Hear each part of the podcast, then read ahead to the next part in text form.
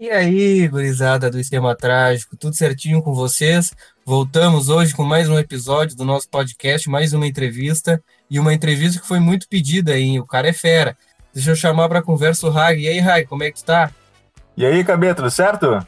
Tudo certinho, cara. Pronto para mais uma? Pô, mais que pronto. Vamos lá.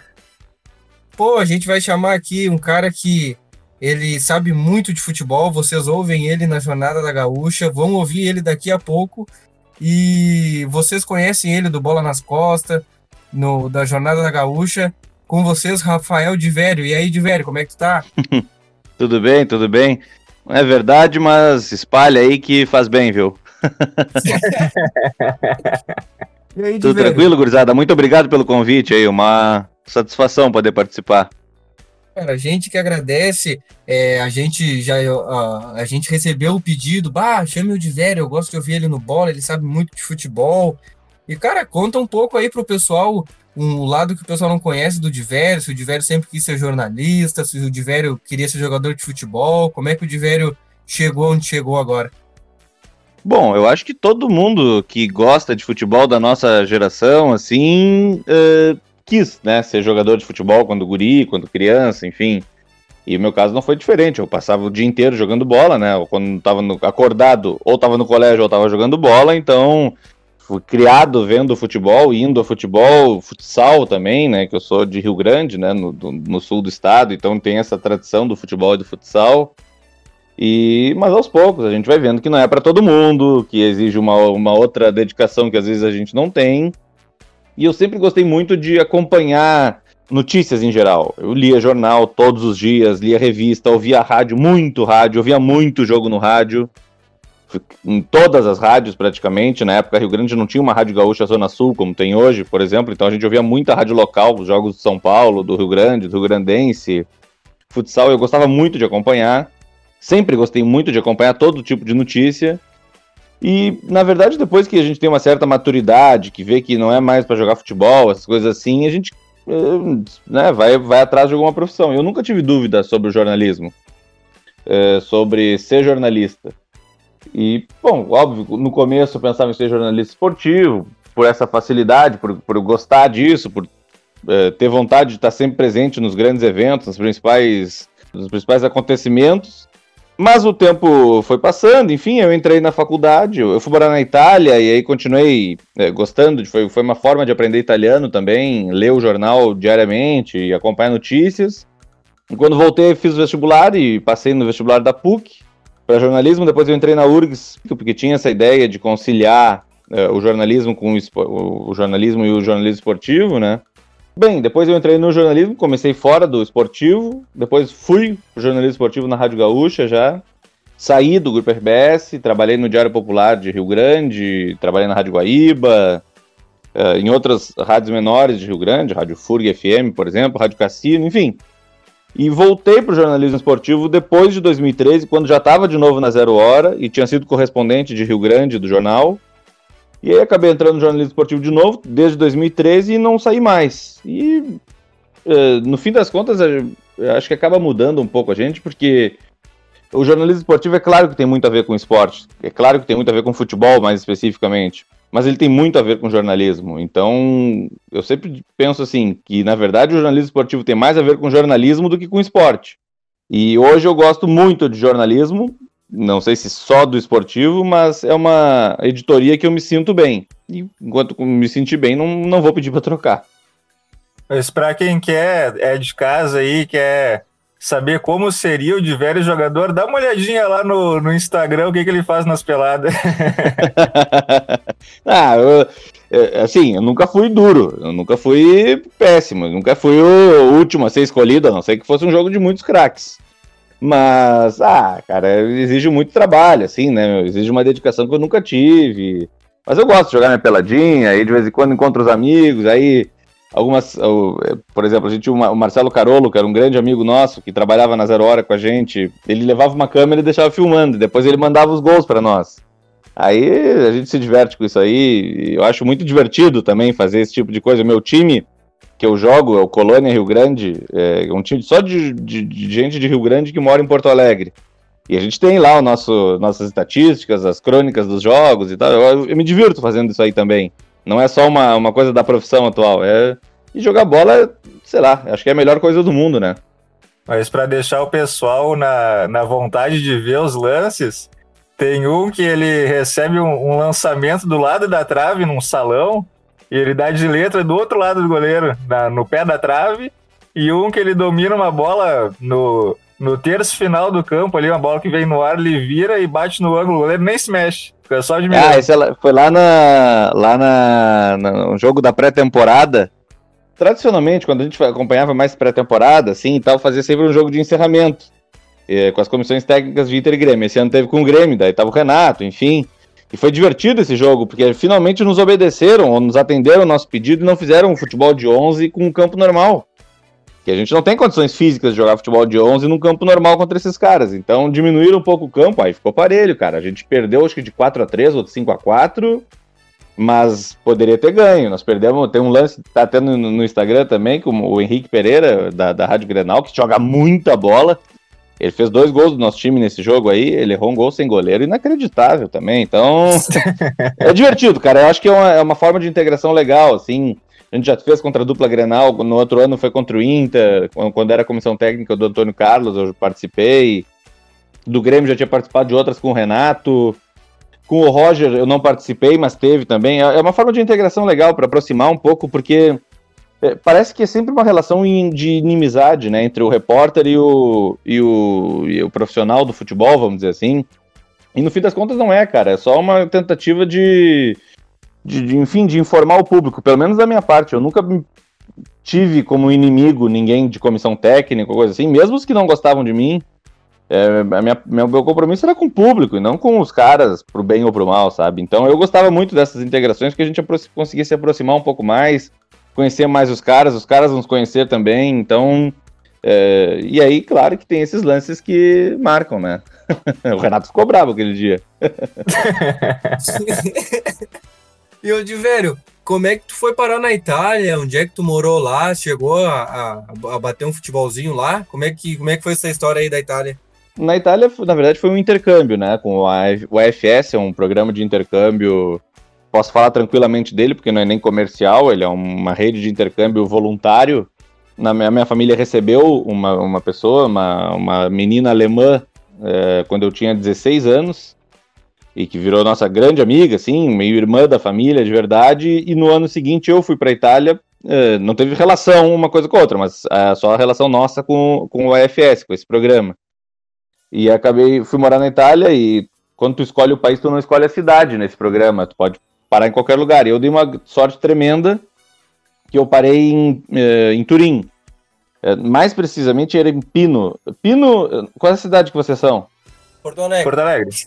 Pino é como se fosse Ipanema para Porto Alegre, assim, sabe? É um bairro ah, mais afastado. Eu levava 15 minutos de ônibus até o centro. Então, é, me criei, é, fiquei boa parte do tempo em Turim mesmo, uh, ia muitos jogos do Torino, a minha família de lá, o meu irmão de intercâmbio era torcedor do fanático do Torino, a gente foi a vários jogos naquela temporada, uma temporada terrível do Torino, foi o último colocado do campeonato. mas foi um pouco antes dessa reformulação que teve. Esse ano não está muito bom, mas até uns dois anos atrás era um time muito forte, né? De chegar em Liga Europa, enfim. Muito forte para os padrões do Torino, óbvio.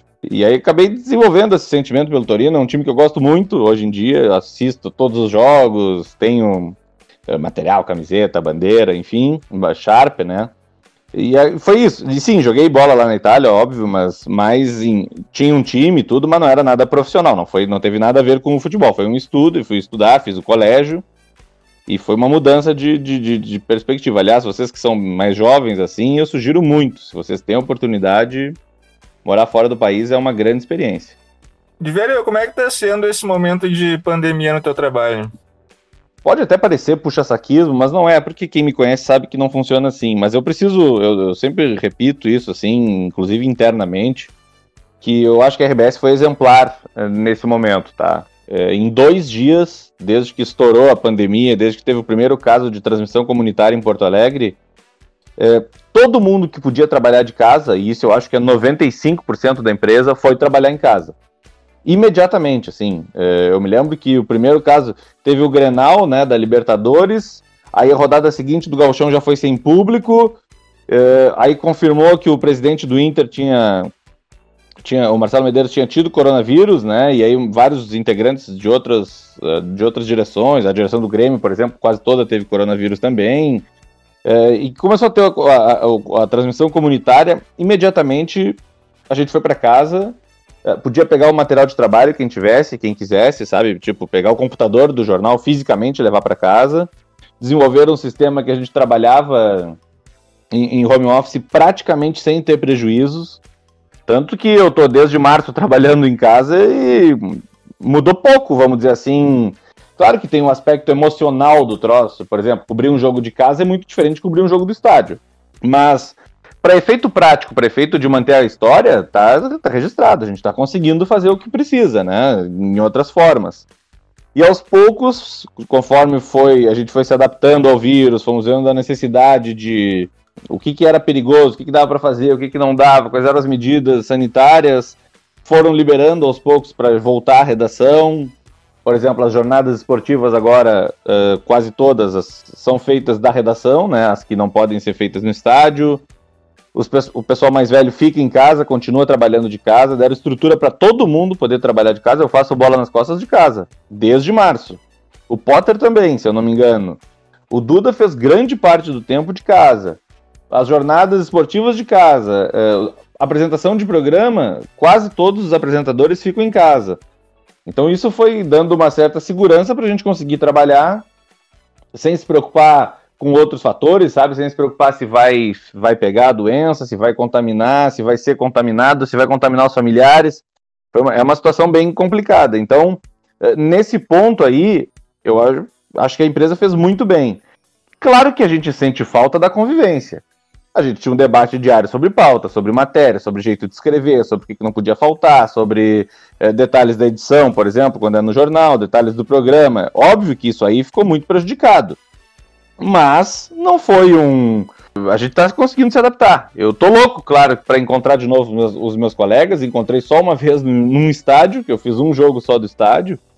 Mas eu vou te dizer que não me desagrada de tanto um sistema mais híbrido de trabalho, sabe? É, a gente tinha um chefe antes, o Diego Araújo, que era nosso editor de esportes do jornal, e tinha um grande, um dos maiores é, jornalistas esportivos da história para mim, o Jones Lopes da Silva, e quando o Jones tinha uma matéria grande para fazer, que ele terminava de fazer toda a apuração e era na hora de escrever, o Diego dizia para ele: Ô Jones, tu não me aparece aqui na redação. Eu quero que tu faça essa matéria, faz na tua casa que tu te distrai menos. então, é, esse sistema híbrido, é, eu te confesso que não me desagrada. Se eu puder eventualmente trabalhar de casa e conciliar com quando precisar trabalhar no jornal, vai ser excelente. E de velho, tu que é um cara bem sincerão assim, Cara, o que que tu achou? O que que tu tá achando dessa das transmissões assim em home office?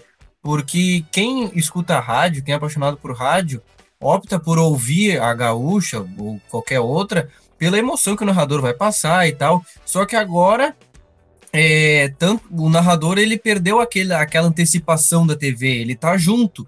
Então hum. ele já ele pode per, ele a gente nota que perdeu um pouco aquela emoção, aquela, aquela vibração, porque ele tá em casa, agora ele tem um replay, agora ele tem. Ele pode já. A câmera pode já focar no bandeirinha ele, e ele recuar um pouco na comemoração. O que tu tá achando dessas transmissões de casa, assim, ainda mais o, o no, no, sentido da narração? Assim, tu acha que perdeu a emoção também ou, ou pra ti tá a mesma coisa? Ah, vai muito de, de, de, de profissional, né? Por exemplo, para quem assiste o jogo de visitante, né, que a rádio não tem enviado narradores pela primeira vez na história, assim, né, por uma questão de segurança. Para quem assiste o jogo de casa, é, o jogo de visitante, olha, eu te confesso que não acho até que seja tanto prejuízo assim, no sentido de, tu tá vendo em casa, não tem mais o delay da televisão. Vai muito do talento do cara. As outras, outras rádios, eu sei que já não mandavam, então não é que mudou tanto assim. Acho que muda muito é a questão da concentração, do cara tá ligado, do cara tá atento no que tá acontecendo. É que o futebol como um todo, sem torcida, entre nós, é um saco, né, cara? Futebol sem torcida não existe. É, nós, a gente tá sobrevivendo por uma questão meramente econômica. A gente tá tendo futebol por uma questão meramente econômica, para os clubes não falirem de vez. Mas como espetáculo, pô, com todo respeito, até me desculpe, mas é uma bosta. Não tem condições de futebol sem torcida, não tem, não faz sentido. Se tivesse que ter dois anos de futebol sem torcida, é melhor acabar. Futebol é feito para ter torcida, senão não serve para nada. É, é, emprego, beleza, mas não serve para nada. Se não tiver emoção, se não tiver envolvimento de comunidade. Então, beleza, nós estamos fazendo uma emergência, a gente está cumprindo um protocolo sanitário, porque a gente sabe que se tiver torcida, o país vai acabar. Então, beleza, então não tem como ter torcida, então emergencialmente. Em 2020, metade, talvez, início de 2021, a gente não vai ter torcida no estádio. Mas precisa. O futebol sem barulho é totalmente sem graça. Tanto que inventaram é, som artificial, inventaram é, coreografia, né? E coisas nas arquibancadas.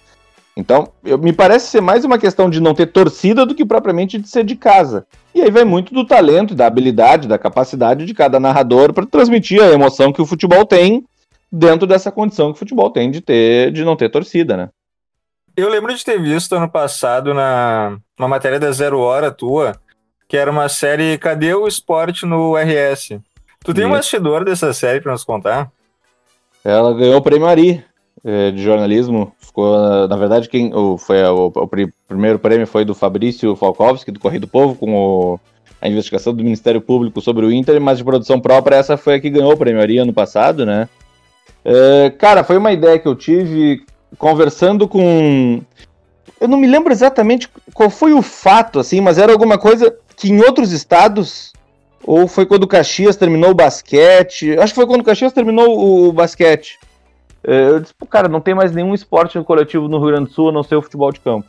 Não tem mais vôlei, não tem mais basquete, não tem handball, acho que nem sei se teve alguma vez. Tinha o punhobol lá na Sojipa uma época, mas de agora em diante não tem mais, mais nada só o futsal.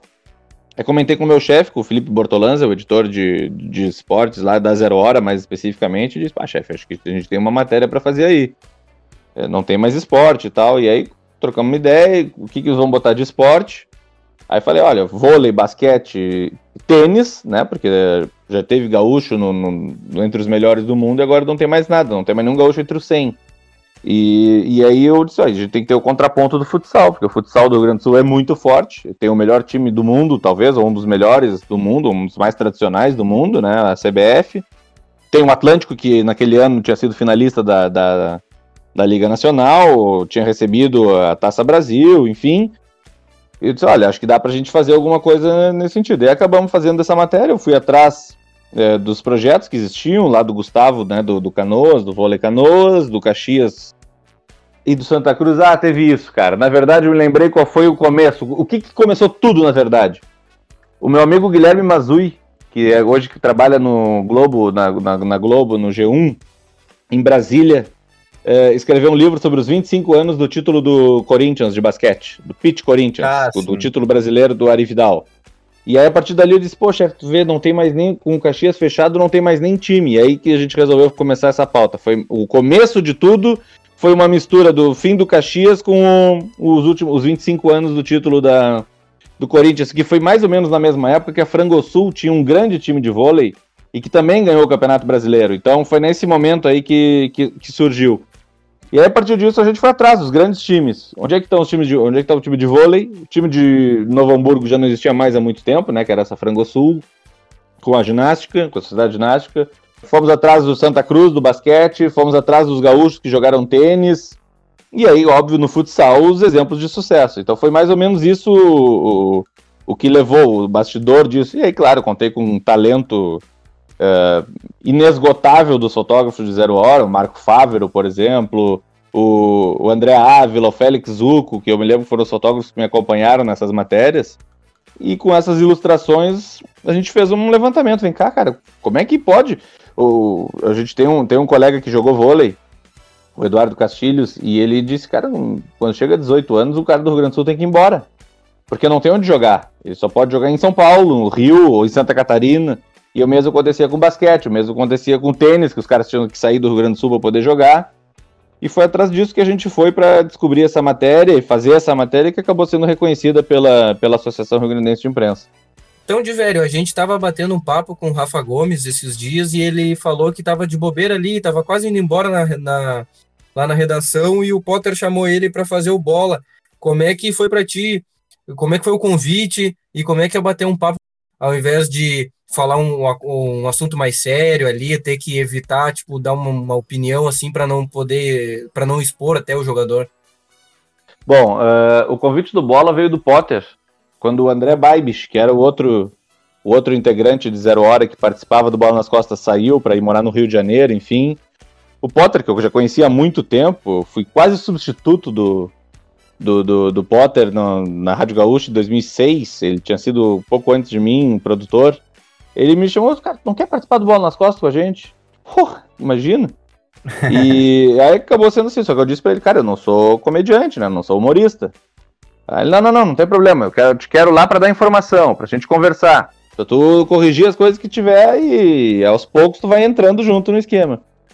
E beleza, eu não sou comediante, eu não sou humorista, mas ah, também sei levar, não levar a sério, assim, sabe? Não fazer as coisas na ponta da faca. Dois, três programas eu já estava me sentindo completamente à vontade para brincar com os guris, para brincar com o Adams, com o Lele, com o Duda, com o próprio Potter e entrar na brincadeira.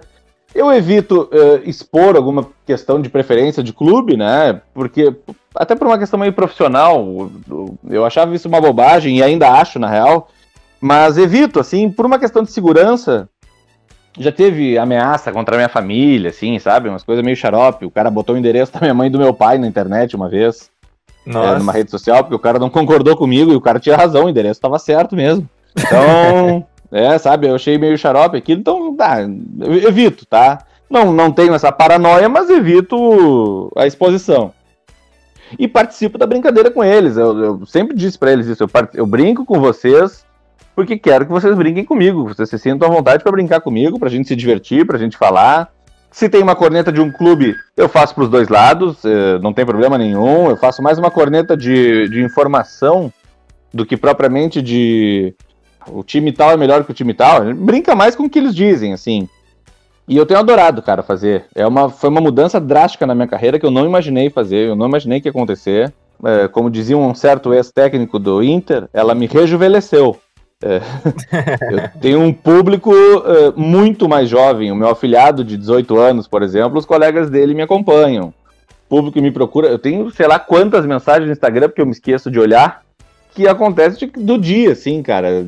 Sei lá, isso que eu tenho, sei lá, 2 mil seguidores, os guri que tem 500 mil, sei lá quantas mensagens recebe. Ele é um programa de muita audiência. Muita, muita, muita, muita audiência. É impressionante, assim, às vezes dá mais repercussão do que o próprio Sport TV, que eu faço eventualmente. Eu gosto muito de participar do Bola nas Costas e eu acho que durante a, a, o período sem jogos, aí, no auge da, da pandemia, enfim, no período de quarentena, quando a gente não tinha futebol, é, modéstia à parte, eu acho que eu contribuí muito no programa, não por mim, não pela minha participação, mas pelos convidados que eu que acabei indo atrás, sabe? A gente tinha sempre um entrevistado por dia e quem faz produção de rádio sabe o quanto é difícil isso. Tu tem um entrevistado é, relevante por dia. E a gente teve entrevistado bom pra caramba, cara. Quase todos os dias, assim. Uh, de, de, de, jogador da dupla Grenal, da atualidade, como o Jean-Pierre, por exemplo, que é o, tá no melhor momento dele aí no Grêmio, né? Uh, Maicon, Matheus Henrique, do lado do Grêmio. Do lado do Inter, eu lembro que o, o Danilo Fernandes falou conosco, o Heitor, lateral, falou com a gente também. Bah, uns quantos. Até gente totalmente fora do, do contexto, tipo Oscar Schmidt. É, foram 90, 100 edições de um Bola nas Costas diferente, que eu acho que foram muito legais e os convidados se sentiram muito à vontade para participar também. Então, o Bola nas Costas acabou sendo, nesse, nesse momento, um alívio para a cabeça das pessoas. Eu imagino naquilo ali, modéstia à parte de novo. De velho, uh, quem cobre futebol, quem tá ali no, no dia a dia, e tem que falar ali com algumas raposas velhas, como a gente costuma dizer, do futebol. Uh, acaba tomando uns media training de vez em quando, né? Até no bola eu acho que menos, porque é um papo mais solto. Mas como é que é uh, tentar driblar esse media training dos treinadores, às vezes dos dirigentes? Bom, tem uma coisa que eu não gosto muito, eu, eu, não, eu entendo quando o cara não quer me contar alguma coisa, tipo contratação. O cara não quer me contar, beleza, não me conta fica quieto, não fala nada, mata no peito. Mas eu tenho uma bronca quando o cara me mente. Uma bronca.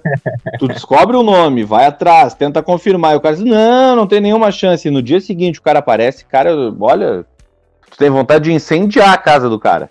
Sabe? Porra, não me tira do caminho. Tu me garantiu que não ia, não me tira do caminho. Isso é uma coisa, tá?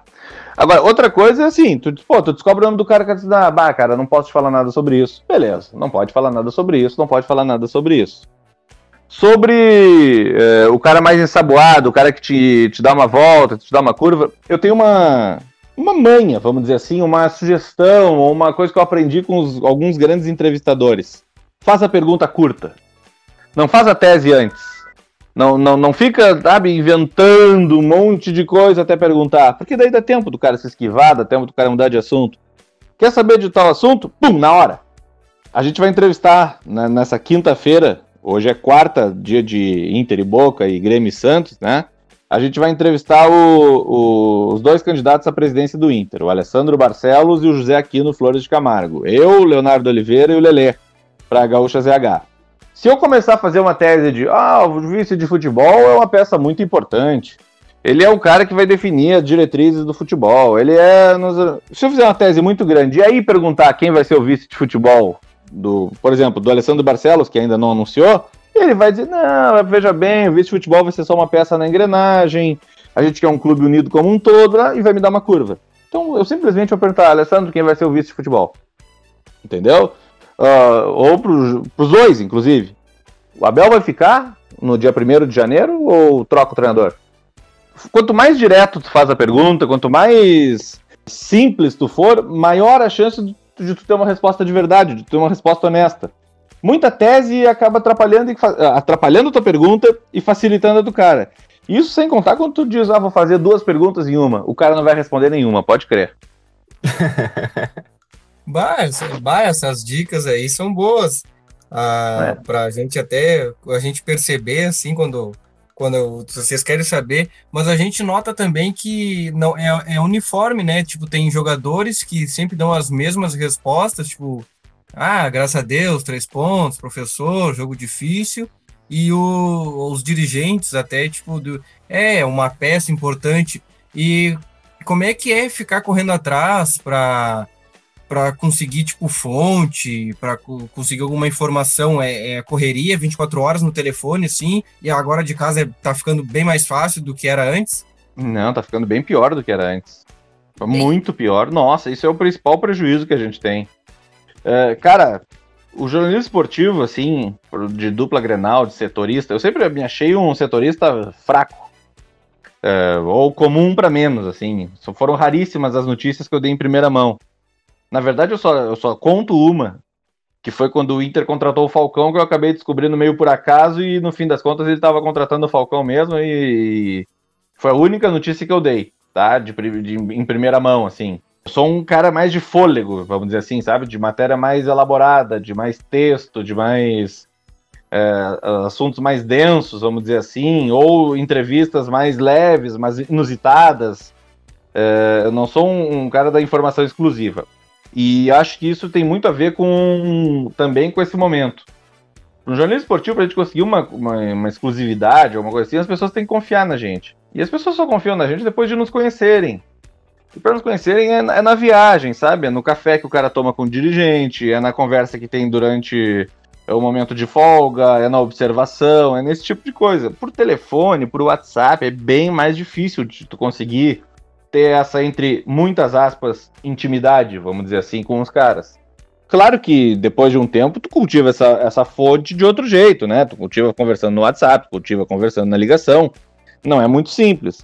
Mas o primeiro contato, o contato que te garante a, a, a informação exclusiva e tal, ela vem do contato direto. Isso está sendo prejudicado nesse momento. Então, nesse, nesse ponto, eu acho que a resposta é mais ou menos essa. Está sendo prejudicado e a gente tenta cultivar no contato mais direto, no contato mais frequente, no contato é, fora de buscar informação, no contato de, de falar sobre outros assuntos, enfim. O cara cria uma intimidade. Só tem que ter cuidado, que é uma coisa que eu acho fundamental, é de não dar uma, uma sensação ou uma condicionamento, assim, ah, parece que o cara tá falando bem do cara para receber informação. Isso jamais vai acontecer na minha vida. Quem são os teus ídolos do esporte e do jornalismo de velho? Olha, uh, do jornalismo é mais fácil, tá? Vou começar por eles. Gostei do jeito que tu perguntou, viu? Veio direto, já me deixou no, me deixou no. É. Eu vou resumir, tá? Em dois personagens, dois caras que eu trabalhei, por isso que eu digo que eu sempre tenho muita sorte de, de desse tipo de trabalho. Meus ídolos foram os caras que eu trabalhei diretamente. É, Luiz Henrique Benfica, para mim é o, o, maior setorista da história do Brasil, talvez, dos que eu conheço. Do Rio Grande do Sul não tem dúvida, e provavelmente do Brasil. Cara que se dedicava muito ao trabalho, é, se dedica ainda, né? Mas quando eu era colega direto eu pude acompanhar. Primeiro repórter multimídia que eu conheci, que trabalhava com naturalidade no jornal e na rádio e na TV. Fazia todas as funções comentarista, colunista, analista, enfim, Luiz Henrique Benfica foi um, um dos maiores colegas que eu tive. E o Jones Lopes da Silva, que para mim é o maior texto da história do Rio Grande do Sul no jornalismo esportivo. Um cara genial. Para quem não leu o livro dele sobre o escurinho, que se chama No Último Minuto, eu recomendo muito essa leitura, porque é uma aula de jornalismo de, do início ao fim. Assim, é um livro que o cara senta para ler e, e, vai ficando triste conforme as páginas vão passando, de tão bom. claro, tem outros que, que eu gosto muito, assim, de ter trabalhado, de trabalhar junto, sabe? Por exemplo, eu sou muito grato ao Lucianinho, sabe? É um cara que eu admiro, que, que me salvou, assim, me, me empregou. Outro, quer ver? Que eu acho que é um. Não é meu. Não sou fã dele, não é meu ídolo, mas eu respeito o, que o trabalho que ele faz, apesar de não ser, não concordar quase nunca. É o Fabiano Baldasso. É um cara que inventou um jeito de trabalhar. Ah, é o primeiro cara que não dependeu mais de empresa nenhuma.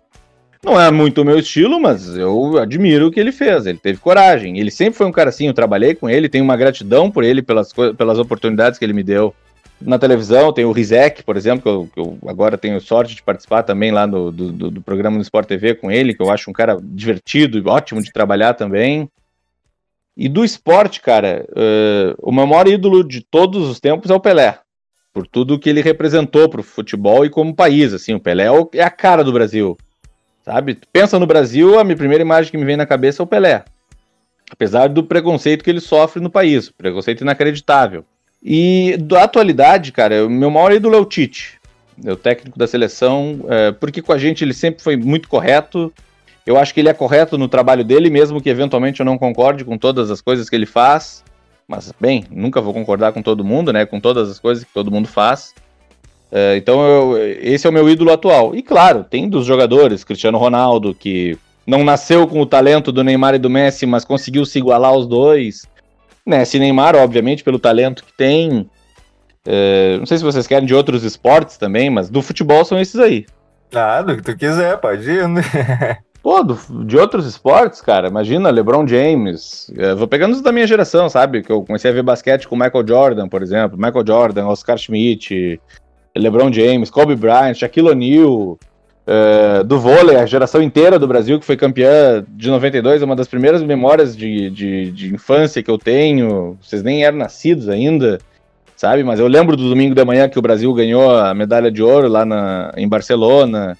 Depois a geração seguinte, do Giba, com o Bernardinho de técnico, das mulheres né, do Brasil. A Marta, que eu tive oportunidade de conhecer, é uma jogadora de futebol e uma profissional inacreditavelmente talentosa para outras coisas também. Então, é, bah, cara, tem muita gente muito boa aí. É, Lewis Hamilton, que eu nem acho Fórmula 1 não é meu esporte preferido, nem assisto muito, mas eu reconheço quando um cara é muito bom. Schumacher, sabe? É, enfim, acho que todos os esportes têm grandes ídolos, assim, os caras. E eu respeito muito esses caras porque eles se dedicam muito à, à coisa. Tu não consegue ser o melhor, tu não consegue chegar num altíssimo nível se tu não for muito dedicado, cara, mas muito, muito, muito dedicado. Então é esses caras que eu, eu admiro muito essa dedicação deles e me espelho nisso para tentar melhorar na profissão também. E nesses teus anos de jornalismo, ele te proporcionou conhecer ídolos que tu, que tu gostaria e qual foi o voltado ao futebol e qual jogo que tu chegou e falou, bah, consegui, bah, que jogo que eu tô. O maior de todos, a maior emoção que eu tive do, do, do esporte até. Eu tive dois momentos assim que eu me emocionei de verdade, sabe? Pá, de porra, cara. É, a, a, abertura da Copa do Mundo de 2010 foi África do Sul e, e, e México. Eu estava na África do Sul, eu cobri a Copa do Mundo pelo Diário Popular e eu sei o trabalho que deu conseguir chegar até lá. O, tudo que eu passei para conseguir, sabe? Desde eu tive que fazer todo o projeto por mim, vender e, e patrocinar, pa, conseguir patrocínio, enfim, e, e ir ao jogo e, enfim, foi uma cobertura que me marcou muito. Ela muda a minha carreira totalmente e aquele jogo ali eu me emocionei de verdade, cara. Foi uma quando eu sentei no lugar assim, eu disse, cara, olha onde eu tô, meu. Sabe? No Soccer City, Joanesburgo, abertura da Copa do Mundo. Sabe? Era o centro do mundo naquela hora. Foi uma coisa muito emocionante, assim. E ano passado, na final da Copa do Brasil, o jogo de ida, Atlético Paranaense e Inter, também foi uma, uma sensação de, de muita emoção, assim. Eu já tinha feito outros jogos pela Rádio Gaúcha, mas quando tocou a trilha, sabe? E aí vem o Pedro Ernesto com Gaúchos e Brasileiros, boa noite, essa é a final da Copa do Brasil. Pô, cara, eu sou o repórter do troço, sabe? Pô, quantas vezes eu ouvi, sabe? Quantas vezes eu ouvi esse jogo, quantas vezes eu tava do outro lado do rádio e dessa vez ia ser comigo. E eu, eu comecei a me concentrar assim, cara, eu não posso me emocionar. Eu não posso me emocionar, sabe? Eu fui pensando, eu não posso me emocionar, não posso me emocionar, não posso me emocionar. Foi uma. É, porque na Copa do Mundo não teve como. Na Copa do Mundo eu me emocionei de verdade. Eu chorei como criança. E nessa aí não. Nessa eu consegui me controlar até a hora de entrar. Sorte que não, não era o primeiro, assim, a entrar na, na, no roteiro da jornada. Mas foi, foi uma sensação muito forte, assim. Foi muito legal. Essa, foram dois, dois momentos é, muito impressionantes, assim, que eu, até hoje me marcam. Acho que, claro que eu vou ter outros ainda, mas esses dois foram fortes. O que, que tu tem de ambição de futuro ainda pra tua carreira de velho? Tudo. Tudo, cara. É louco. Eu tenho já um tempo nessa estrada aí, se somar desde o começo no jornalismo esportivo, são mais de 15 anos. Mas eu tenho tudo. Tá louco, eu tenho mais um monte de Copa do Mundo para cobrir. Eu tenho uma Olimpíada que eu nunca fui a nenhuma, que eu gostaria muito de ir. Eu me arrependo de não ter ido ao Rio de Janeiro em 2016. Tem muita coisa para fazer. Nossa, tá louco, cara. Eu não consigo pensar no. Tem muito campeonato para cobrir, tem muito jogo para fazer. É, Champions League, por exemplo, eu assisti como torcedor, né? De ir no estádio, enfim, vi o Real Madrid contra a Juventus. É, mas cobri Champions League, cobri futebol, cobri jogos, cobri Mundial de Clubes, cobri Mundial de Seleção, Copa do Mundo, Olimpíada. Ih, todas as grandes coberturas eu tenho que estar lá. Tenho muita reportagem para fazer muito prêmio para tentar conquistar, que eu acho uma coisa legal, assim, não é o principal, é óbvio, no prêmio não, não, não faz de ninguém melhor ou pior do que o outro. Mas ele não deixa de ser um incentivo para tu buscar coisas diferentes. Tem muita matéria, pixe, tem muita história para contar, meu. Tá louco, não tô nem começando, mal comecei. E tu tem alguma história de velho que é curiosa? A gente entrevistou o Diogo Olivier e ele falou que estava cobrindo lá as Olimpíadas e o Davi Coimbra falou para ele: "Ah, não vai lá cobrir atletismo, o Brasil nunca ganha". Aí ele foi e no fim um brasileiro ganhou medalha de ouro. Tu tem alguma curiosa, assim, claro, não de Olimpíada, ou pode ser de futebol mesmo, alguma coisa assim que tu possa dividir com a gente? Do jornalismo, tu diz, ou de outras coisas? Pode, por exemplo, pode ser de outras de... coisas também, se tiver. Não, cara, esse, por exemplo, esse Real Madrid Juventus é uma história que eu já contei no GZH, enfim. É, eu fui. Era, morava na Itália na época, a semifinal da Champions League daquele ano foi Juventus e Real Madrid. E era perto do meu aniversário, né? Em maio, enfim. E aí a minha família tinha me dado de presente 60 euros para eu comprar um ingresso de cambista, porque não tinha mais ingresso para vender em bilheteria. E aí, enfim, circulando em volta do estádio, lá pelas tantas eu descobri que o preço do ingresso mais barato era 150 euros. Ah, cara, não tenho 150 euros, né? Eu vou tirar 150 euros. E, enfim, e lá na Itália existe um verbo chamado escavalcare, que é quando o cara invade, vamos dizer, pula o muro. E, era muito comum no estádio antigo, no Dele Alpi, que é onde é o estádio da Juventus hoje, na época era dos dois, uh, os torcedores pularem o muro do estádio. Porque tu pegava, tirava o ingresso no, na, no muro e não no. não dentro do estádio já, tá? Como se fosse na arena, tu, tu, tu dá o ingresso na parte de fora ali, sabe? No, no viaduto, uhum. e não lá dentro. Então, a, muita gente pulava. E aí uma leva de gente pulou, eu disse, não, não vou pular, cara. Imagina, eu sou brasileiro aqui, os caras vão me pegar pulando, eu vou. Aí pularam outros. Já não teve uma fama muito boa, né? É, e aí foi se, foi se aproximando, sabe? Foi se aproximando da hora do jogo, aí chegou o ônibus, e aí não sei o que, e aí pulou um grupo, aí pulou outro grupo, aí. Ah, cara, eu vou pular. Eu vou pular. No próximo grupo eu pulo. Aí pulou o próximo grupo, eu não pulei. Daqui a pouco mais veio uma guria, cara. Eu nunca me esqueço, ela tava com um salto bem fininho, assim, ela é meio cheinha, assim a calça jeans bem apertada, ela pum, pum, pum, pulou pro outro lado. Eu, ah, não. Ah, se ela pulou, eu vou pular também. e aí um outro grupo se aproximou pra pular, eu pulei junto com eles e fiquei parado em cima da grade, assim. Ficou eu e um outro cara, e o guarda me viu, assim. um, um, policial, um brigadiano, vamos dizer, como se fosse um brigadiano, tá? Da polícia militar, os carabineiros. Eu disse, ah, o senhor não vai me prender, né? Se eu, não tô nem aí, faz o que tu quiser. Quem vai te pegar são os caras lá. da, da, eles não gostavam de trabalhar em jogo da Champions League. E aí eu pulei. Cara, quando eu pulei, eu senti um barulho assim, e um vento. Pô, rasguei as calças. Minha calça prendeu na grade e rasgou e eu fiquei de bunda de fora. Cara, eu sei lá porque, era maio, tá? Em maio lá em, na Itália, aquele ano foi muito quente. E eu sei lá porque eu tava de casaco. Aí amarrei o casaco na cintura e entrei no estádio, né? Com a calça rasgada. Bom, aí, continuando, eu entrei no estádio, estádio super lotado, uh, realmente super lotado. E só tinha como entrar em alguns lugares, não tinha como entrar em todos, assim, tu entra e vai sorteio um lugar. Aí eu tentei num lugar, não deu, né? consegui entrar num lugar, achei um lugar. E era exatamente onde, embaixo de onde fica a curva, né? Que os italianos chamam, onde ficam os ultras, a torcida organizada, enfim, os ultras que eles chamam, da Juventus. E a bandeira deles caía na nossa frente, assim. Os caras, né, vamos recolher essa bandeira, recolhe essa bandeira, recolhe essa bandeira. E fazia parte da coreografia, enfim, teve tudo ali. E um cara. Quem é vai recolher a bandeira era alto. Aí um cara, se eu vou lá então. Aí me botaram numa cacunda. Olha que loucura, cara. Me botaram numa cacunda.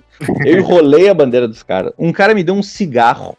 Eu furei a bandeira dos caras com cigarro.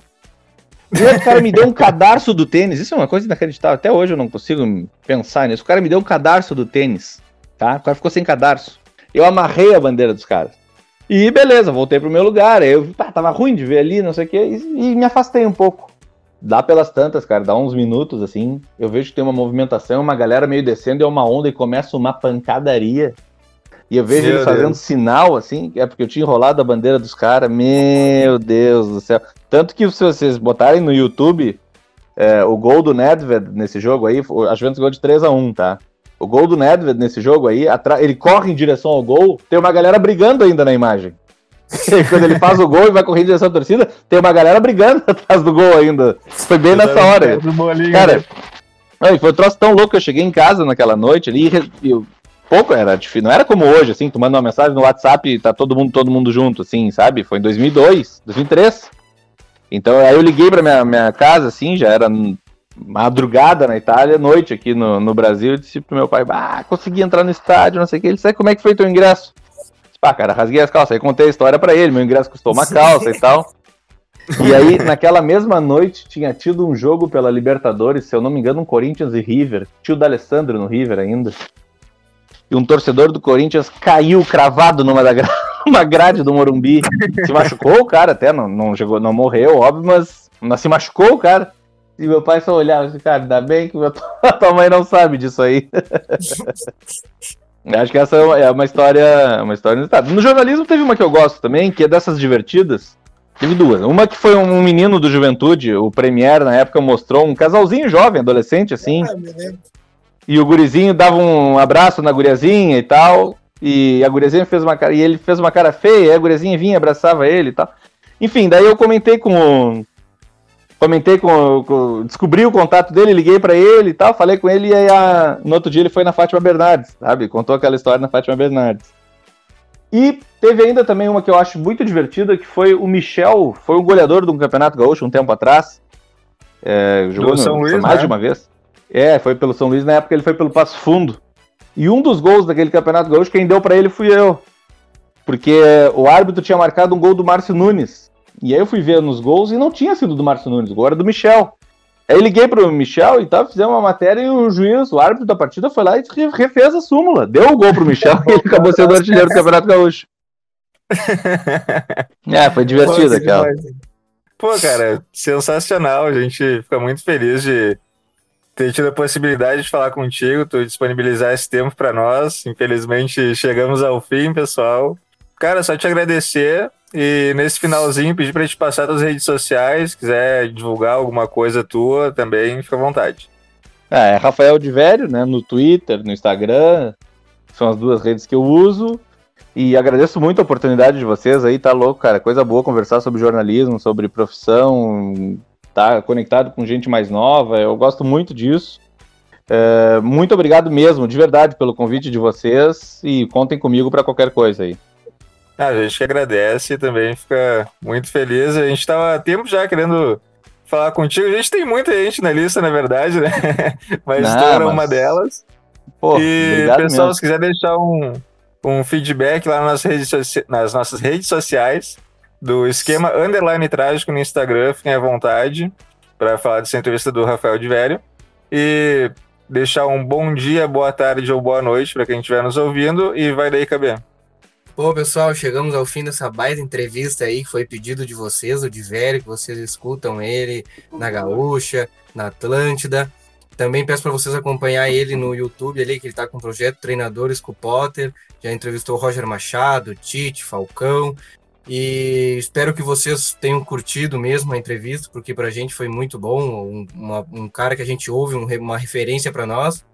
É, eu quero deixar aqui o nosso o agradecimento do feedback de vocês é, passar o nosso patrocinador, que é o Cross RH, é, Cross Zero Hora aqui da, da Algarve, Alvorada, o Zona Norte de Porto Alegre. Então entre lá no, no Instagram, arroba Cross Zero Hora, vá nos stories ali, tem duas aulas experimentais grátis. É, sempre tem ali algum stories de treino e tal, então é um clima muito bom. Espero que vocês tenham curtido. Deixo para vocês aqui um bom dia, uma boa tarde ou uma boa noite.